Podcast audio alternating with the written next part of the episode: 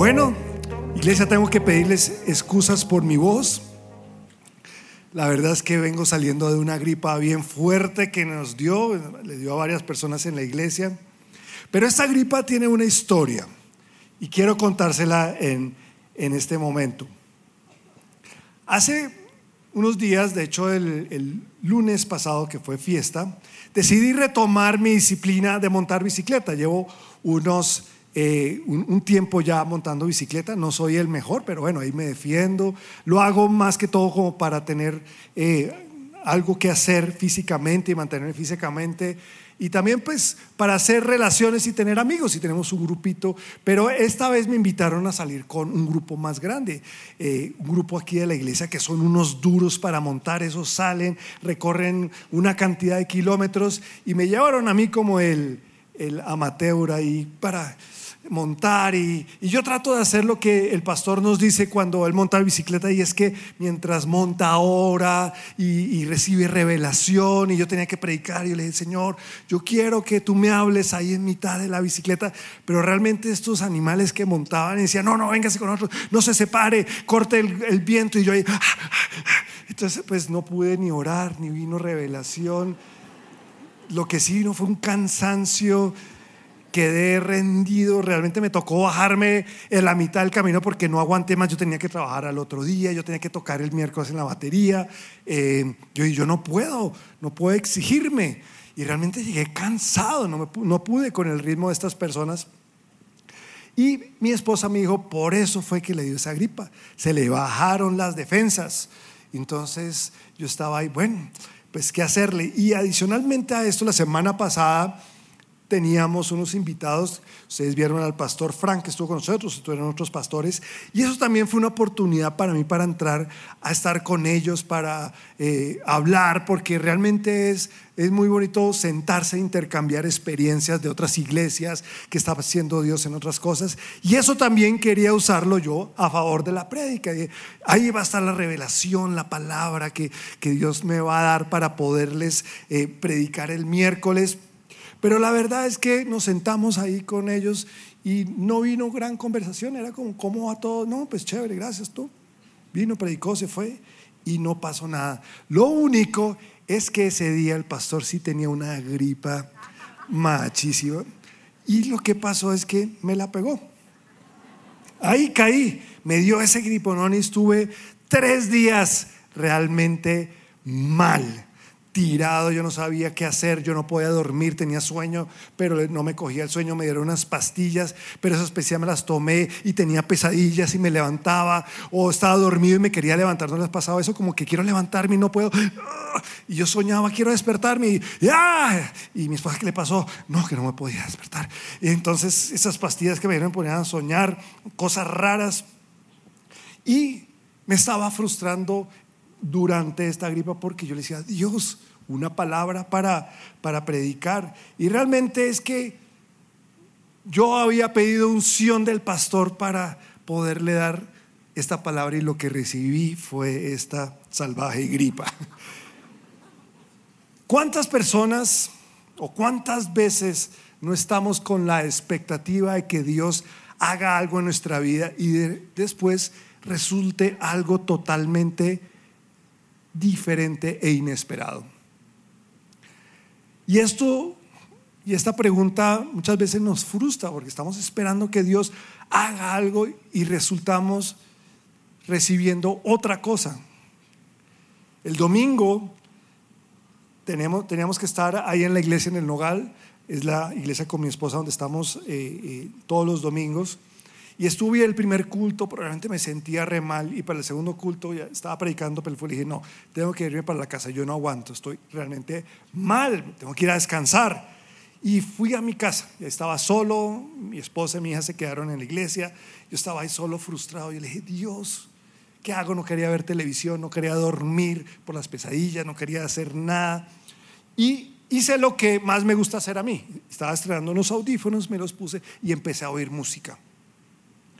Y en un momento que estaba yo ahí, empecé a oír una canción que no oía hace mucho tiempo, era una canción del 2003, eh, en donde en ese tiempo pasaron muchas cosas y a medida que yo oía la canción, algo pasó en mi vida. La canción tiene una letra en inglés y dice más o menos algo así. Dice, en mis rodillas me postraré para cantar sobre mi sanador y la esperanza que él me dio.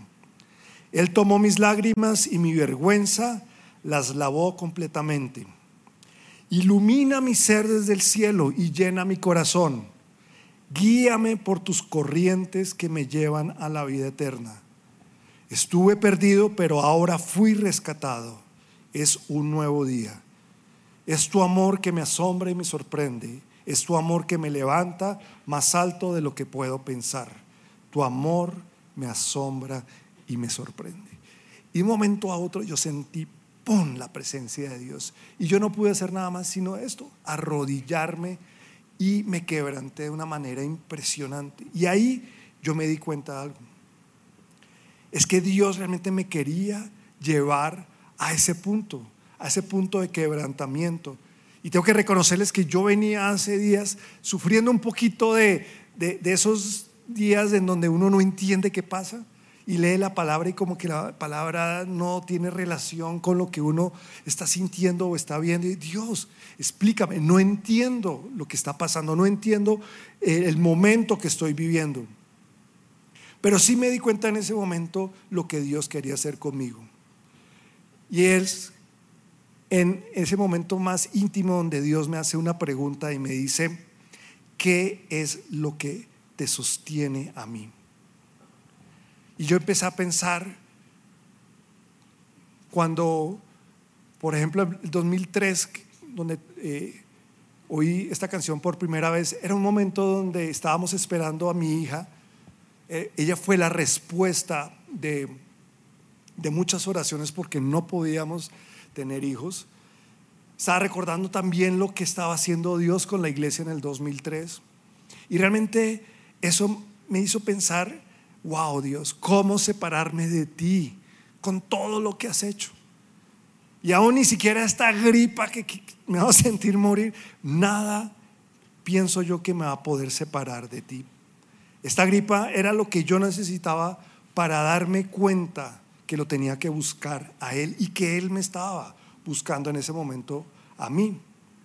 Y darme cuenta realmente qué es lo que me sostiene a Él. Entonces yo le hago la pregunta, ¿qué te sostiene? Y ese es el título de mi predica, ¿qué te sostiene hoy a Dios? Porque hoy Dios quiere mostrarnos que tal vez hay cosas con las cuales nos mantenemos sostenidos a Dios que no son las indicadas para sostenernos. A veces estamos sosteniéndonos de opiniones de otras personas, de actitudes, de situaciones, de circunstancias. Si Dios me responde, si Dios me sana, si me tratan bien, si hacen lo que quiero, si me va bien en mis finanzas. Y nosotros como líderes a veces pasamos tiempos muy difíciles porque las personas vienen a nosotros quebradas, frustradas, con dolores, y, oramos por ellas y queremos que pase algo, pero no pasa nada. Y estas personas cansadas y frustradas de ver que día tras día no pasa nada, empiezan a sentirse débiles y espiritualmente desgastadas. Y normalmente una persona que se empieza a frustrar empieza a tener comportamientos de pelea, de incomodidad, se empiezan a enfriar, se empiezan a, demostrar su frustración unos a otros y echan para atrás. Y, y, ven que uno como que empiezan a echar para atrás, atrás, atrás, hasta un momento en donde se sueltan de Dios. Y ve uno que están sostenidos de cosas equivocadas. ¿Qué te sostiene hoy a ti, a Dios? Y tenemos que reflexionar y hacernos esa pregunta. A veces lo único que nos sostiene es la confianza en el pastor, en el líder. O tal vez lo que me sostiene es el trabajo. O venir a esta iglesia con la expectativa de que Dios nos dé una novia o a las mujeres les dé el novio o les salga el negocio por el cual ustedes tanto están luchando. Tal vez están buscando la confianza de, conocer a alguien que les abra las puertas. Tal vez vienen acá agarrados de la promesa de un milagro o que las cosas simplemente salgan bien. Entonces, ¿qué debemos hacer o qué le debemos preguntar a Dios para darnos cuenta de esto? Y yo veo que en la Biblia hay unos principios y en la palabra de Dios encontramos estos principios que nos ayudan a entender a qué me, a qué me estoy sosteniendo o qué debo hacer si siento que no me estoy sosteniendo de las cosas adecuadas. Y está en el libro de Juan, en el capítulo 21. Y vamos a empezar desde el versículo número 1. Juan 21, del 1 al 3, dice lo siguiente.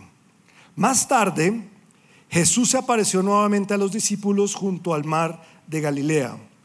Este es el relato de lo que sucedió. Varios de sus discípulos se encontraban allí. Simón, Simón Pedro, Tomás, el que apodaban el gemelo, Natanael de Cana de Galilea, los hijos de Zebedeo y otros dos discípulos. Y Simón Pedro dijo, me voy a pescar. Pues el primer principio que Dios nos quiere mostrar aquí es precisamente algo de lo que no debemos hacer.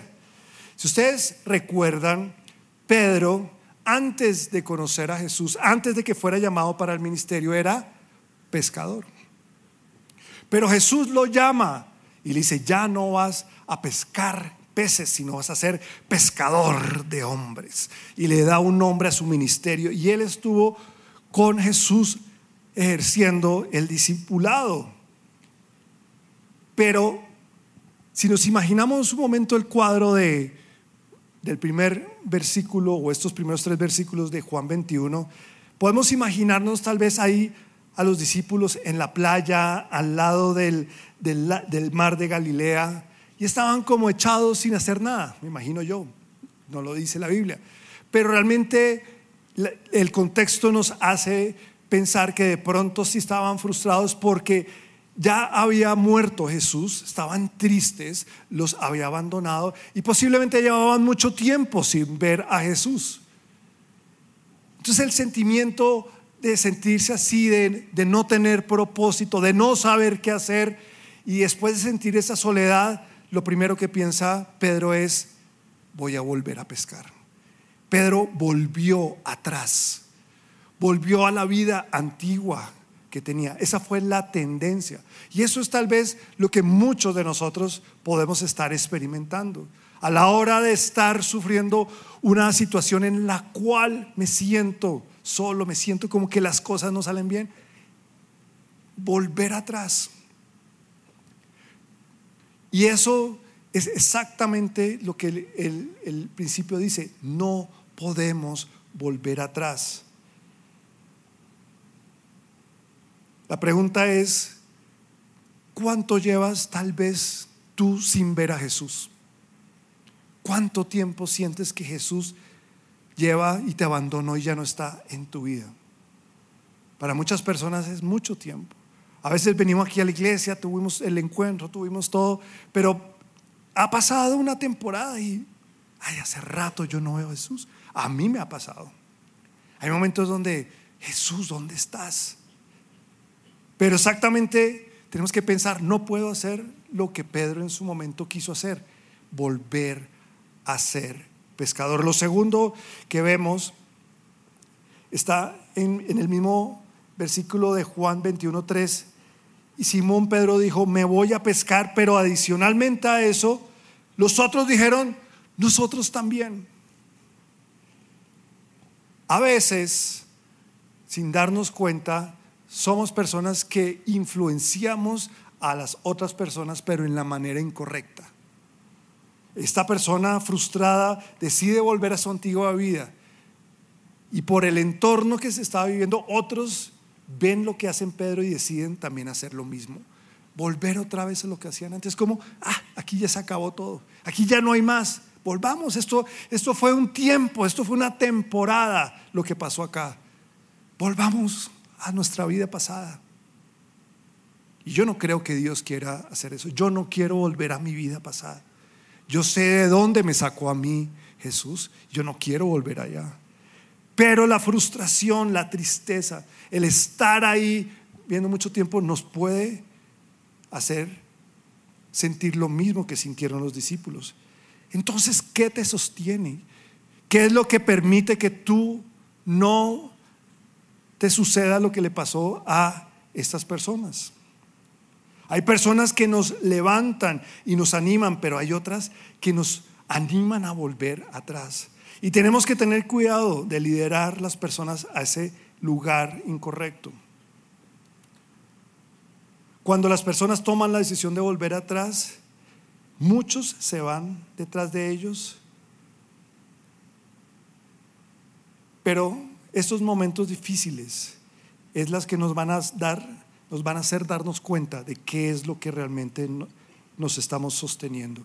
Y siguiendo, siguiendo más en el pasaje en Juan 21.3 dice, así que salieron en la barca y que dice, pero no pescaron nada en toda la noche. Y vuelvo y les pregunto yo en esta noche, ¿cuánto tiempo llevan ustedes pasando noches sin pescar nada? ¿Cuánto tiempo llevamos ahí? Y, pasan las cosas y no pasa nada. Y sentimos como, como los discípulos que sabemos hacer lo que pasa. Volvimos atrás, nos trajimos a otras personas con nosotros, salimos a hacer lo que sabemos hacer y no pescamos nada. Y esto es lo que pasa cuando salimos a tomar nuestras propias decisiones y hacer las cosas por nuestra propia cuenta. Muchos de nosotros tal vez no hemos pescado nada en mucho tiempo y nos preguntamos por qué Dios no está bendiciendo nuestros planes. ¿Por qué? ¿Por qué Dios no nos está bendiciendo? Pero déjeme decirle una cosa. Los planes de Dios siempre están bendecidos. Amén. Aplauda fuerte si eso es para Dios. Pero la mala noticia es que nuestros planes no son siempre los planes de Dios. Y eso es lo que tenemos que pensar. ¿En qué parte de nosotros estamos simplemente tomando decisiones sin contar con Dios? Y simplemente queremos que Dios bendiga nuestros planes. Por eso es que algunos necesitamos hacer pequeños cambios de dirección en nuestras vidas. Y tenemos que empezar a confiar y, afinar nuestro oído y entender qué es lo que Dios quiere para nosotros. Proverbios 3, 6 dice, busca su voluntad en todo lo que hagas y Él te mostrará cuál camino tomar.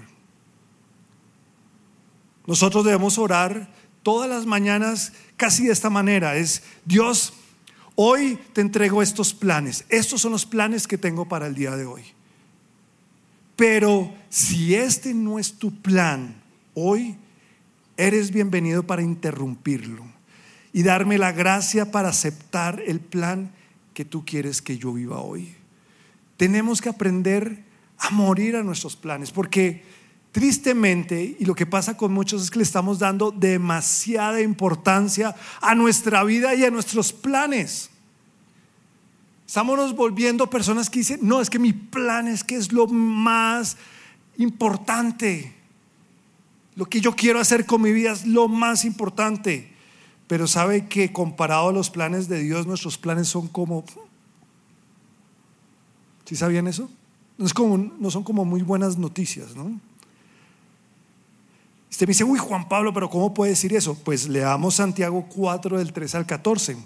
Dice, presten atención. Usted ahí que está dormido, preste atención. Ustedes qué dicen, hoy o mañana iremos a tal o cual ciudad y nos quedaremos un año.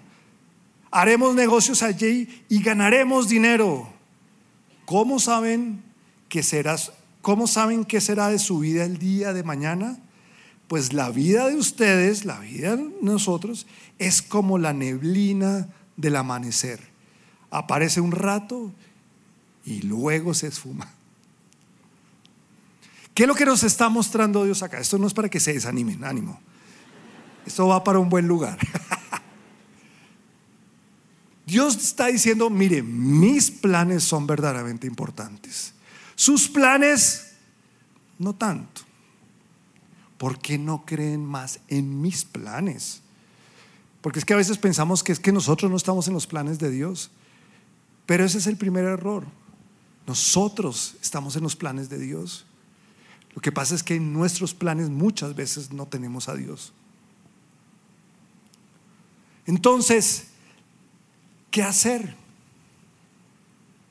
Juan 21, el 4 nos sigue hablando. Dice, al amanecer Jesús apareció en la playa, pero los discípulos no podían ver quién era. Y les preguntó, amigos, ¿han pescado algo? ¿No les parece como chistoso Dios? Estos manes llevan toda la noche sudando, tratando, y ve que no sacan ni un pez muchachos, ¿han pescado algo? Un poquito de sarcasmo ahí de Jesús. ¿Sabían eso de, Jesús? Pues ahí están.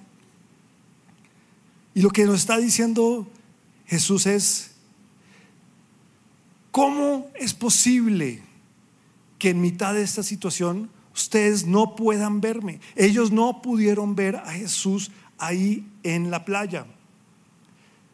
Y no entendemos que Jesús está ocupado en nuestros asuntos en cada momento de nuestra vida. Y lo único que nosotros decidimos hacer simplemente es salir y hacer nuestros planes. De hecho, tenemos que ser tan conscientes que Jesús está actuando en nuestra vida que nuestra oración debería ser, Dios, permíteme entender ¿Qué estás haciendo en cada momento de nuestra vida? Yo quiero ver, explícamelo. Yo no quiero perderme ninguna parte en la cual tú estés actuando en nosotros. Y esto es lo que hace que nuestra vida como cristianos sea especial, que nos demos cuenta qué está haciendo con nosotros. Pero nos desviamos y queremos simplemente ir detrás de nuestros propios planes.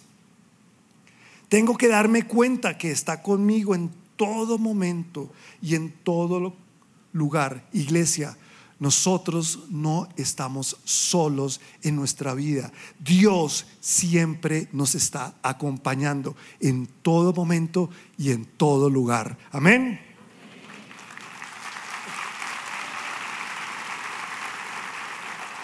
Y sigue la palabra de Dios hablando en el versículo 5 de Juan 21. dice, amigos, ¿pescaron algo? No, contestaron ellos. En otras palabras, es como Dios preguntándole de qué les ha servido volver atrás, llevarse consigo a todas las personas y pasar la noche y no haber pescado nada. ¿De qué les sirve? ¿De qué les ha servido? En otra traducción, en vez de amigos, habla de muchachos. Los trata como con cierto sentimiento de ah, muchachos inmaduros. Entonces la pregunta que a veces nos podemos hacer cuando nos encontramos tal vez con el sarcasmo de Dios y nuestra vida está hundida en el peor momento, en la peor noche. Usted puede estar pasando esa situación y, Dios nos hace esa pregunta, pues a veces nos dan ganas de decirle, pues Dios, ¿qué quieres que haga entonces? Dímelo, ¿qué hago? Y hay veces que nos desesperamos. ¿Qué más hago, Dios? He hecho todo. Ok, calmado, calmado. Más bien, les diría yo, podemos hacer la misma pregunta, pero todo está en la intención con que hagamos la pregunta. ¿Qué tal si más bien preguntamos, ok Dios, estoy en esta situación, dime qué quieres que yo haga? Y es una, es un approach en donde realmente podemos renunciar a todo lo que nosotros estamos buscando o queriendo hacer y decirle, Dios, toma tú el control. Ya. Yo creí que era bueno para esto, yo pensé que sabía cómo administrar mi vida. Y es que eso es lo que pasa, que nos creemos demasiado buenos para administrar nuestra vida y realmente somos malos para administrar nuestra vida. Necesitamos de Jesús. Él nos hizo con la necesidad de buscarlo para que pudiéramos juntos hacer la mejor versión de nosotros. Y ahí sí, como dice la canción, te entrego el control. Y es que la verdad es que queremos controlarlo todo. Yo llevo 25 años de casado tratando de controlar a mi mujer, no he podido. Y a veces las, las personas de la iglesia quieren controlarlo todo. ¿Por qué nos hacen así? ¿Por qué me meten por acá? ¿Por qué me empujan? ¿Por qué quieren hacer las cosas a la hora que le conviene? ¿Por qué no? Hay personas que dicen, mira, ahí les doy para que, eh, para que pongan una fuente linda en la mitad del... Pero no, es que eso no es lo que nos ha dicho Dios. Queremos controlarlo todo, pero Dios dice, déjalo ahí. Deja que yo pueda entrar y tomar el control. Y a veces cuando le preguntamos a Dios, ¿qué quieres que yo haga? Simplemente nos está diciendo, ¿sabes qué? No hagas nada. Déjalo tranquilo, déjalo quieto. Yo me voy a encargar. Dios quiere encargarse, pero nosotros somos los que no lo dejamos. Y siguiendo con los principios en Juan 21, 6, dice que Jesús entonces dijo, echen la red a la derecha de la barca y tendrán pesca después de una noche de pescar y buscar, ¿cómo así que está diciendo este loco? Y deciden hacerle caso. Y cuando la echan, echan la red al otro lado, no podían sacar la red por la gran cantidad de peces que contenían. ¿Cuántos no quisieran que llegara un camión lleno de bendiciones a la puerta de su casa y los llenara de todas esas bendiciones? ¿Solo yo? Pero no los oigo como entusiasmados. Estas son buenas noticias. La buena noticia es que la noche oscura pasará, pero todo depende de nosotros y de entender los principios de Dios. Juan 21.7 nos sigue hablando y aquí en este versículo hay dos principios importantes. La palabra dice entonces el discípulo a quien Jesús amaba le dijo a Pedro, este es el Señor. Solo hasta ese momento ellos pudieron ver que era Jesús. Tuvieron que primero ver el milagro para poder después reconocer a Jesús. Y es que eso es lo que nos pasa a muchos nosotros. Primero queremos ver para creer. De hecho, Jesús le dijo eso a Tomás. ¿Se acuerdan que Tomás dijo, hasta que yo no vea el hueco de, las, de los clavos y las, y las que, ¿cómo se cicatrices en su cuerpo, no creeré? Y se le presenta a Jesús y dice, ven, tócame. Entonces dice, ahora sí creo. Dice, bueno, qué bueno que creíste. Pero más son los bendecidos que creen sin ver. Amén. ¿Será que somos capaces de sostenernos creyendo este principio? Porque sí, gloria a Dios y aplaudimos por eso, pero estamos dispuestos o será que sí podemos mantenernos creyendo sin ver? Porque la verdad es que tenemos que aprender a amar a Jesús. Igualmente, cuando las cosas no están saliendo bien como cuando están saliendo bien. Y para eso necesitamos saber a qué nos estamos sosteniendo. Porque si no aprendemos a amar a Dios en los tiempos malos, no aprenderemos a amar a Jesús en los tiempos buenos. Hay muchas personas que están viviendo los favores de Dios. Ah, pero no, todo está bien. ¿Por qué no vienes a la iglesia? No, pues es que estaba cansado, me quedé viendo un partido, me levanté tarde. Y el grupo, ah, es que están lejos, el tráfico. Empezamos a condicionar, porque ah, todo está bien. Pero resulta que somos más inclinados a buscar a Jesús cuando lo necesitamos que cuando no. Y por eso Cuidado cuando Dios responde un milagro, ¿cuál va a ser su actitud después? porque a veces dejamos de amarlos. Yo he visto personas que les llega la noche oscura, ha llegado enfermedad y están ahí leyendo libros, leyendo la Biblia, orando, ministrando, sostenidos, líder va, líder viene, ministración, puño, patada, oración, guerra, todo. Y le responde la oración y cambian de actitud. Entonces es como si sintiéramos que Jesús es como un seguro de vida, que lo tenemos ahí como reservado para ver cuándo viene la noche oscura y sacamos el seguro y lo cobramos. De hecho, en finanzas, tenía que hablar de finanzas. Pues. Nos enseñan a ahorrar. ¿Ustedes ahorran? ¿Sí? ¿Cuánto? Los tres que están en la cooperativa ahorramos, ¿sí o no? ¿Sí ven? Ustedes sabiendo que tienen que ahorrar, no se meten a la cooperativa a ahorrar. Ahí después les van a atender. La cooperativa la creemos para crear esa rutina de, de ahorro. Y financieramente lo primero que nos dicen cuando empezamos a ahorrar es creen lo primero un fondo de emergencias.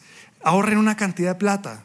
En Estados Unidos, normalmente este principio del Emergency Fund dicen mil dólares, más o menos unos 3, 4 millones de pesos, ahorre para un fondo de emergencias. Usted no sabe cuándo va a venir una calamidad y usted no va a tener la plata para atenderlo con sus gastos y para que no se descuadre, ¡pum!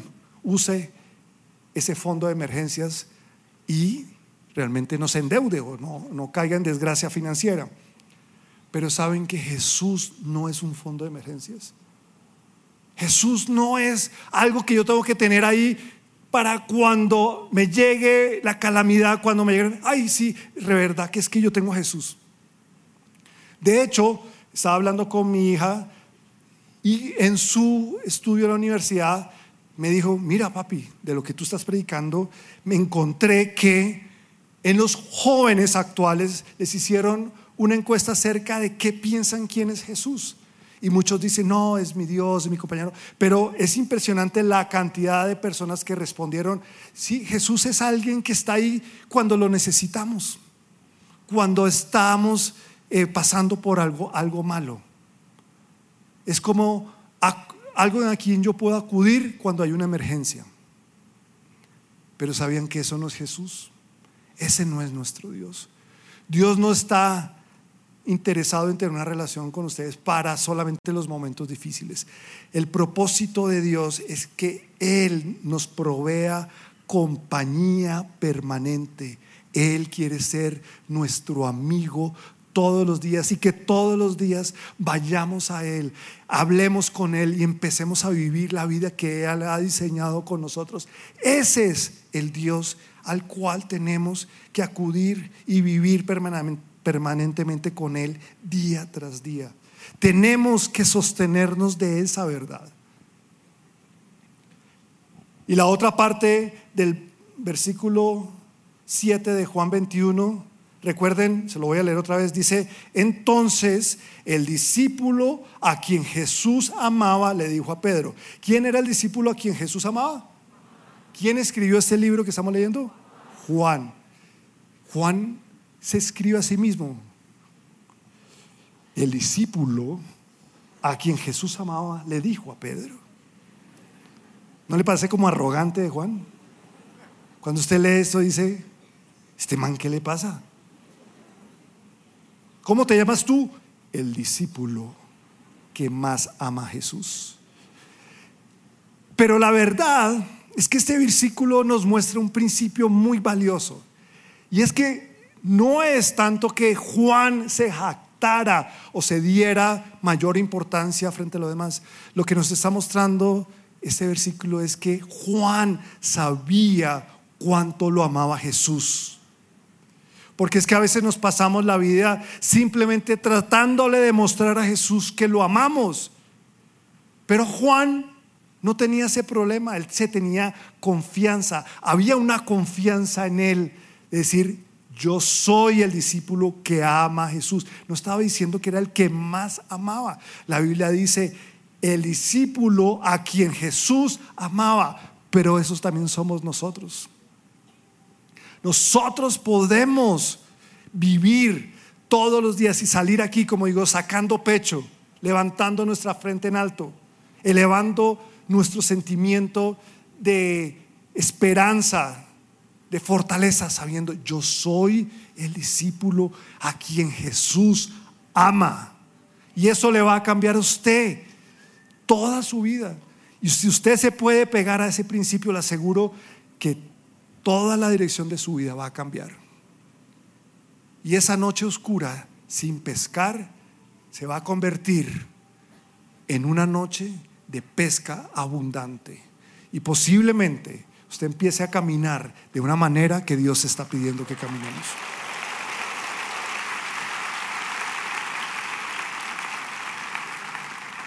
Entonces, ¿sabe usted a qué se sostiene o qué lo sostiene usted a Jesús?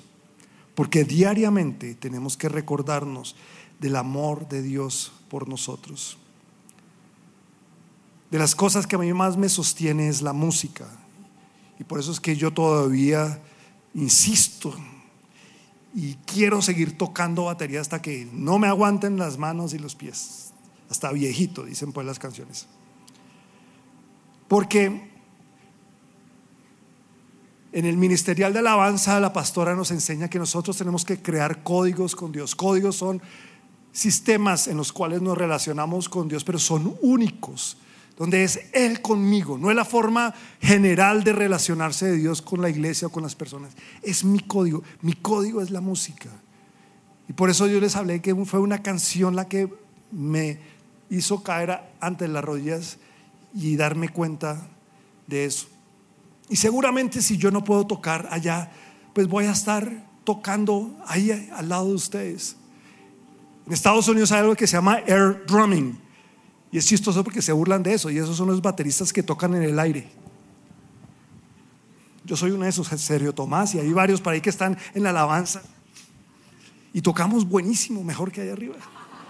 Hay otros que hacen air guitar, entonces están ahí en la alabanza y la guitarra. Decían la primera que la pastora y mi esposa hacen pandero air, porque ellos estaban en el ministerio de pandero, entonces boleando pandereta imaginaria.